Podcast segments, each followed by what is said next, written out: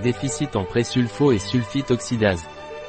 La carence en sulfite oxydase cofacteur molybdène peut être aidée avec le présulfo, un complément alimentaire, qui aide à métaboliser les acides aminés essentiels. Quel est l'effet d'un déficit en sulfite oxydase sur l'organisme et quelles conséquences peut-il avoir au niveau neurologique? Le déficit en sulfite oxydase est un trouble héréditaire du métabolisme des acides aminés soufrés qui entraîne une accumulation de sulfite dans les tissus et les fluides corporels. Cette condition peut survenir en raison d'un manque de l'enzyme sulfite oxydase ou d'un défaut dans la synthèse du cofacteur nécessaire à cette enzyme, connu sous le nom de molybdène, MOCO. Dans les deux cas, une maladie neurologique grave survient. Que sont les acides aminés soufrés et comment sont-ils éliminés? Les acides aminés sont des molécules présentes dans les protéines et jouent un rôle important dans l'organisme. Certains acides aminés, tels que la méthionine et la cystine, contiennent du soufre dans leur structure. Ces acides aminés sont formés et décomposés par une voie métabolique spécifique, dans laquelle la dernière étape implique la transformation des sulfites en sulfates, qui sont éliminés par l'urine. Quelle est la fonction de la sulfite oxydase? L'enzyme sulfite oxydase, avec l'aide du cofacteur molybdène, MOCO, convertit les sulfites en sulfates. Ce cofacteur est également essentiel au fonctionnement des enzymes xanthine oxydase et aldéhyde oxydase. Lorsqu'il y a un défaut dans le cofacteur MOCO, un déficit se produit dans les trois enzymes, ce qui a des conséquences cliniques et biochimiques. Une erreur métabolique de la sulfite oxydase implique une altération du métabolisme, où certains processus enzymatiques ne se produisent pas efficacement, ce qui peut conduire à l'accumulation de composés toxiques tels que les sulfites, qui sont probablement neurotoxiques. Ces altérations ont des conséquences pathologiques. Quelles sont les conséquences de l'accumulation de sulfites due à un déficit en sulfite oxydase En cas de déficit en sulfite oxydase, les sulfites s'accumulent dans l'organisme sans pouvoir être transformés en sulfate pour être éliminés par les urines. S'il y a une carence du cofacteur MOCO, les trois enzymes qui en dépendent ne fonctionnent pas correctement, entraînant une accumulation de xanthine et d'hypoxanthine, ainsi qu'une carence en acide urique. Qu'est-ce qui cause le déficit en sulfite oxydase et comment ce trouble génétique est-il hérité?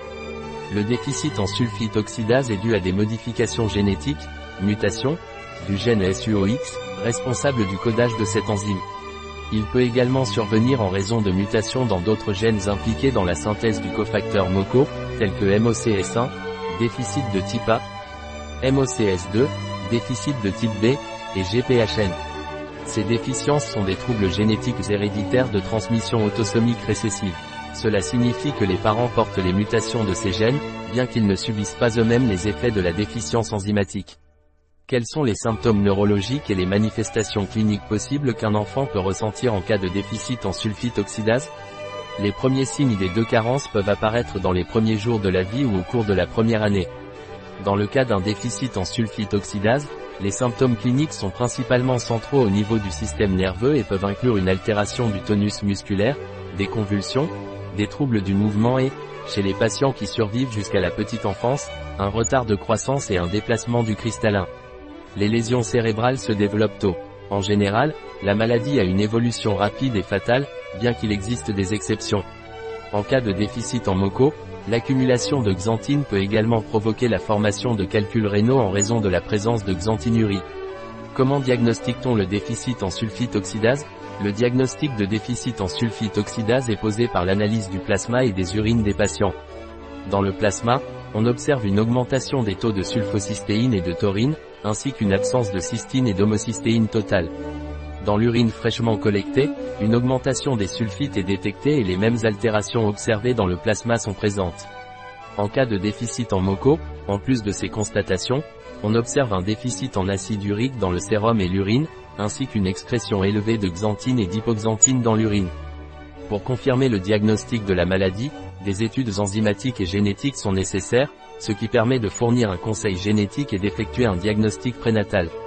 Quelles sont les options thérapeutiques disponibles pour traiter le déficit en sulfite oxydase et le déficit en MOCO?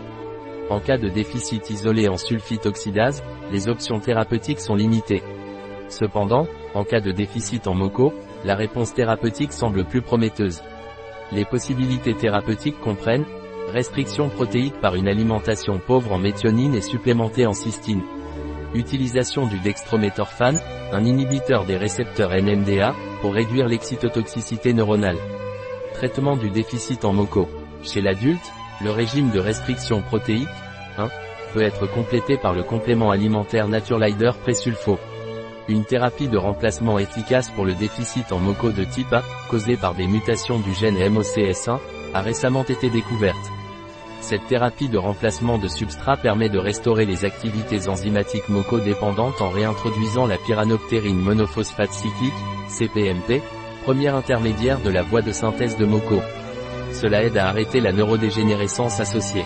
Le déficit en sulfite oxydase et le déficit en MOCO sont des maladies neurométaboliques graves, mais un diagnostic précoce et un traitement substitutif ou symptomatique peuvent aider les patients. Fontaine, https www.sanidad.gov.es bibliopublic publication doc vol 29 4 todieteticanf metabolicas.pdf https metabolicas.sjd hospital barcelona.org ecm deficiencia sulfito oxidasa cofactor molybdeno info qual posibilidad thérapeuticas un article de Catalina Vidal Ramirez, pharmacien, gérant chez bio-pharma.es. Les informations présentées dans cet article ne se substituent en aucun cas à l'avis d'un médecin. Toute mention dans cet article d'un produit ne représente pas l'approbation des ODE, objectifs de développement durable, pour ce produit.